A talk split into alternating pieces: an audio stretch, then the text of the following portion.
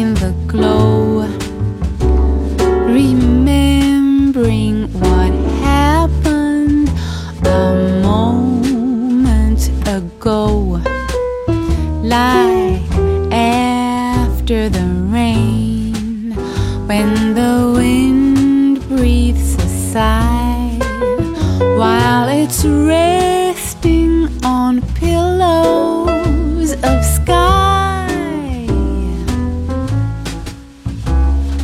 Deep in your arms, it's peaceful and warm.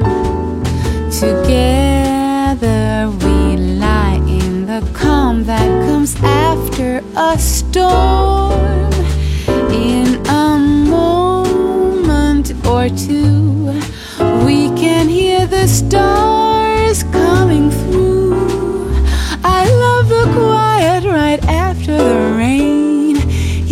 with you.